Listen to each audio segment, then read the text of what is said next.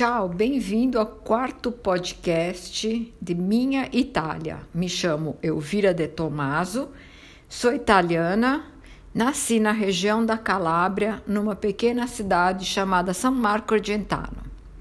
Hoje eu vou falar de um elemento muito importante na gastronomia italiana e mundial: a pasta, ou seja, o macarrão. É, os italianos apreciam uma boa cozinha, amam cozinhar, amam estar à mesa, e para o italiano a refeição não é apenas um matar a fome, é um ritual que faz parte da nossa cultura. Estar à mesa é, sobretudo, um encontro prazeroso com toda a família, com amigos. Na mesa discutimos assuntos importantes, falamos dos parentes, contamos piadas e tantos outros assuntos. Cada localidade tem seus pratos típicos. Isso porque cada povo que passou pela Itália nas várias conquistas deixaram receitas e sabores, como os franceses, os espanhóis, os austríacos, os árabes, os gregos, os nórdicos e tantos outros que passaram. Com isso, a cozinha ficou muito variada. E hoje a cozinha italiana é famosa no mundo inteiro e, sobretudo, na dieta mediterrânea e o movimento slow food. E claro, o macarrão faz parte das duas dietas. Bem, o macarrão tem uma história muito antiga. Ela teve início há 7 mil anos atrás, quando o homem abandonou a vida de nômade e começou a cultivar a terra. E assim descobriu o trigo, aprendeu a trabalhar o grão, a moê-lo e assim descobre a farinha que, misturada com a água, se obtém uma massa.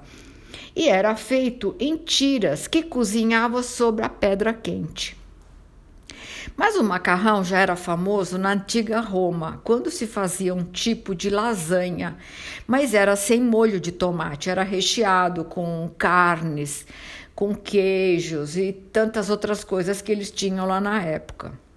Portanto, a lenda de que Marco Polo trouxe o espaguete da China não procede. Segundo vários documentos encontrados, o macarrão foi trazido para o sul da Itália, mais precisamente na Sicília, pelos árabes, na época da invasão, em 1154, na região de Palermo, na pequena cidade de Trábia onde se fazia um macarrão em forma de fios e eles davam para o exército. Mas só em 1500 surgiram os grandes mestres dos macarrão. Em Roma, Nápoles, Palermo, Milão e Savona, porque tinha o porto de Gênova, que era importante. Porém, preparados sem o molho vermelho. Somente no século XVII descobre-se que o fruto do tomateiro podia se fazer um molho que hoje conhecemos. Mas foram os napoletanos, no século XVIII, que mais difundiram i maccheroni. E tal como a pizza, os imigrantes levaram para o mundo todo a comer o macarrão, não só com molho, mas em várias modalidades. A palavra macarrão deriva da palavra siciliana macarrone, que significa transformar a massa à força. E ainda hoje, no dialeto da Sicília, o macarrão é chamado de macarrone, como também na Calábria. Hoje existe mais de 150 tipos de macarrão, de massa fresca e massa seca, feita sempre com farinha de grano duro ou sêmola de grano duro. Quanto à lenda de Marco Polo, que introduziu o macarrão no mundo ocidental, foi apenas uma interpretação equivocada de um jornalista americano. Bem, nos próximos podcasts irei falar de como nascem os vários tipos de pratos de macarrão, como o macarrão à carbonara, o macarrão alfredo, o macarrão à la norma e tantos outros macarrão.